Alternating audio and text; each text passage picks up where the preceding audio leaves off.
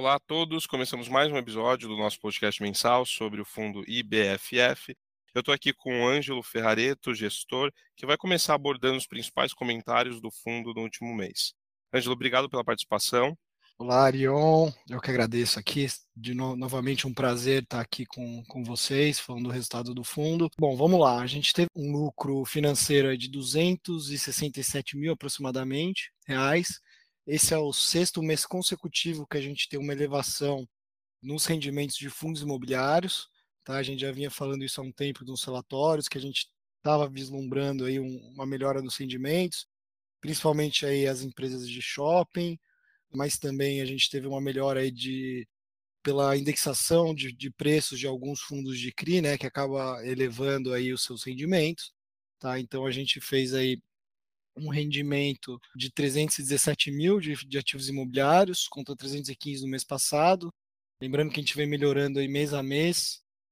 Então, com isso, a gente distribuiu 0,52, a gente tinha aquela reserva de lucro que a gente estava uh, compondo o nosso rendimento nos últimos meses, e, a, e, assim a gente manteve esse mês. Então, a gente ainda segue com 17 centavos é, por cota de, de reserva de lucro, no próximo mês, em dezembro, a gente espera distribuir aí 0,50 e ainda manter é, uma reserva de 0,9 para o ano que vem, que entraria dentro daqueles 5% que a gente consegue segurar.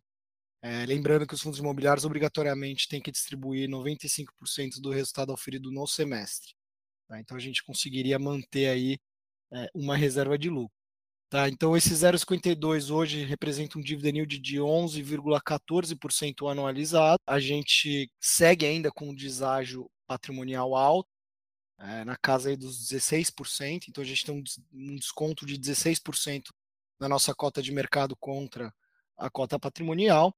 Isso se dá principalmente nesse momento que a gente tem visto de estresse, principalmente para os FOFs. Né? A gente tem acompanhado aí um, um pessimismo na, no segmento que tem afetado basicamente todos os FOFs, mas nosso valor patrimonial está sensivelmente acima, né? O valor patrimonial, lembrando que é ali que a gente de fato consegue exercer a nossa gestão, né? Então a gente gosta de dar essa ênfase. Tivemos um resultado patrimonial esse mês de 4,32% negativo contra uma queda de 3,64% do IFIX. Foi um mês muito difícil para o IFIX talvez o pior mês aí desde, desde o início da pandemia, ali em março de 2020, e acabou afetando aí o nosso valor patrimonial, mas vale lembrar que a gente já está aqui em dezembro, né, quando a gente está gravando esse podcast, já teve uma boa recuperação nesse mês, o IFIX até então está tendo um, um resultado muito positivo. Com isso, a gente fecha então em 82,1 reais por cota em termos de valor patrimonial mais os nossos dividendos acruados aí desde o início do fundo, tá? Então a gente já distribuiu aí 12,45 reais de dividendo desde o início do fundo ali em, em setembro de 2019, tá? Então quem investiu nesse fundo lá no início, ele está com resultado patrimonial de menos 13%. Lembrando que a gente passou aí por uma pandemia e um momento de muito estresse nos fundos imobiliários, principalmente nos últimos meses, com uh, alguns eventos aí que trouxeram estresse para o mercado, como por exemplo a questão lá do, da reforma do, do IR, né, para cobrar imposto de renda dos fundos imobiliários, que acabou não andando, mas afetou bastante no mercado secundário. Quando o mercado estava em recuperação, a gente teve uma, um, uma inclinação da curva de juros, né, que também acabou segurando o resultado do IFIX, né? Então esse mês de novembro realmente foi um mês muito difícil para o IFIX, mas dezembro já tem se mostrado ser um mês melhor. Legal, Angelo. E você pode comentar da última alocação que vocês fizeram no IBFF, por favor? Claro, a gente tinha um, um volume em caixa aí nos últimos, uh, nos últimos dois, três meses aí. A gente estava é, vendo muita volatilidade no mercado, né? então a, a, curva de juros ainda estava inclinando muito, a gente não tinha muita visibilidade, então a gente optou por segurar um pouco e recentemente, então a gente fez uma alocação de aproximadamente um milhão de reais no fundo APTO11, é, é um fundo gerido pela Nave, um fundo basicamente do segmento residencial, mas eles também vão adquirir alguns CRIs com perfil high yield dentro desse fundo. A tese desse fundo é basicamente a compra de bons ativos residenciais em boas regiões em São Paulo, é, regiões primes de São Paulo, a preços é, bem atrativos. A gente entende que tem um potencial aí de ganho de capital. E a ideia é que esses ativos sejam locados para short stay. Né? O short stay ele costuma ter uma rentabilidade mensal mais alta do que o long stay. Né? Claro que envolve um risco, né? você tem uh, uma, uma ocupação que tem que ser alcançada aí ao longo do mês, mas quem vai fazer essa gestão vai ser a Casai, que é uma empresa, uma startup mexicana, investida de alguns fundos importantes de, de venture capital, como Monax, Kazek, Horowitz, enfim, é uma empresa que está bem capitalizada. Veio aqui agora atuar é, no Brasil, inicialmente em São Paulo, é, por meio aí desse fundo. Né? Então a gente, a gente entende que tem uma tese muito bacana, os ativos são de, de ótima qualidade na nossa visão, potencial de ganho de capital. Parte do fundo vai ser investido aí em alguns CRIs uh, high yield também, que vai contribuir com o rendimento do fundo no curto prazo. Então é uma tese que é mista de renda com ganho de capital. A gente acha que tem uma renda bacana aqui e um potencial ganho de capital. Então foi um fundo que chamou bastante atenção. Angelo, e vem cá, é, linkando até com essa última pergunta que eu fiz, quais são as expectativas de alocação de caixa agora para esse mês?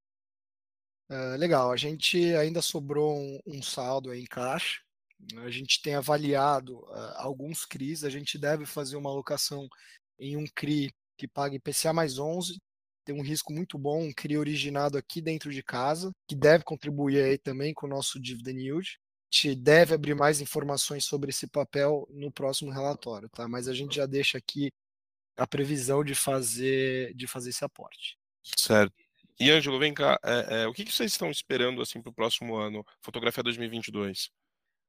Bom, o ano que vem deve ser um ano de grandes desafios, né? É, por ser um ano eleitoral, Uh, normalmente, anos eleitorais são anos de maior volatilidade no, no, mercado, né, o que é natural, você tem muita incerteza ali de qual rumo o país vai levar, mas a gente entende que hoje a gente tem um nível de preços bem, bem atrativo nos fundos imobiliários, né, os fundos imobiliários acabaram sofrendo muito com o aumento da, da curva de juros longa, né, mas aconteceu algo muito interessante no mês de novembro, é, faz a gente pensar que talvez a gente tenha um ano que vem mais positivo. O que, que foi que aconteceu no mês de novembro? A gente viu pela primeira vez no ano uh, a inversão da curva longa de juros. O que, que isso quer dizer?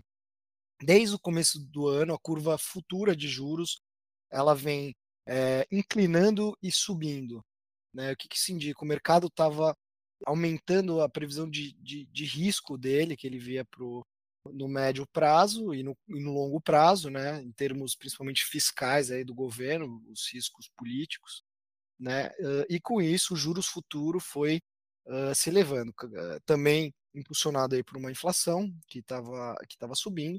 No entanto, uh, no, em novembro a gente viu essa inversão pela primeira vez da curva de juros, né, deve bater um pico ali na casa dos 11,5, 11,75 e a partir de então ela deve começar a cair. Né? O mercado parece ter encontrado um patamar de juros que deve conseguir segurar a inflação, e a partir disso, então, a gente deve ter um novo ciclo de afrouxamento monetário, o que é muito benéfico para os fundos imobiliários. E por que, que eu estou comentando isso? É, a última vez que a gente viu uma inversão como essa na taxa de juros foi no governo Temer. E o que aconteceu naquela época? Os fundos imobiliários eles começaram a, a reagir antes dos juros de fato caírem. Né? Então, o mercado ele é feito de é, expectativas. Então, se a expectativa é que os juros vai cair, isso já entra no preço de hoje. Tá? Eu acho que o investidor, pessoa física, muitas vezes ele olha só a taxa spot Selic, né? ou seja, quanto que a Selic está naquele momento. Nós, como investidores profissionais, a gente uh, não olha só quanto que a taxa está hoje, a gente olha para onde ela está indo. Né?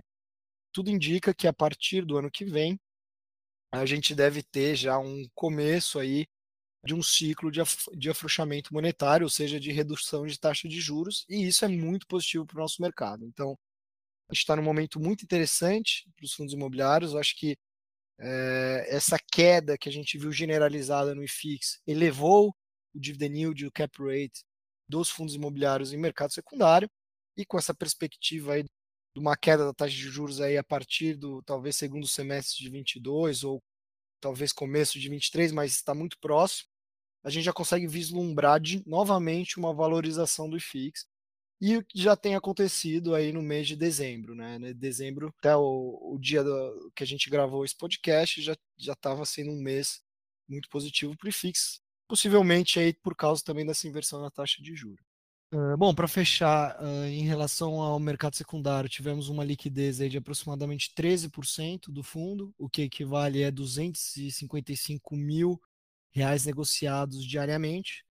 Uh, a gente apresentou então aí uma melhora significativa em relação ao mês passado e em 2021 em geral, que a gente tem uma liquidez em média aí de 189 mil reais negociados diariamente. Então, uh, novembro a gente apresentou uma liquidez acima e, e, a expectativa é que a gente melhore essa, essa liquidez conforme a gente também é, aumenta a divulgação do fundo e, e, e nos, nas ofertas futuras também deve contribuir com o aumento da liquidez.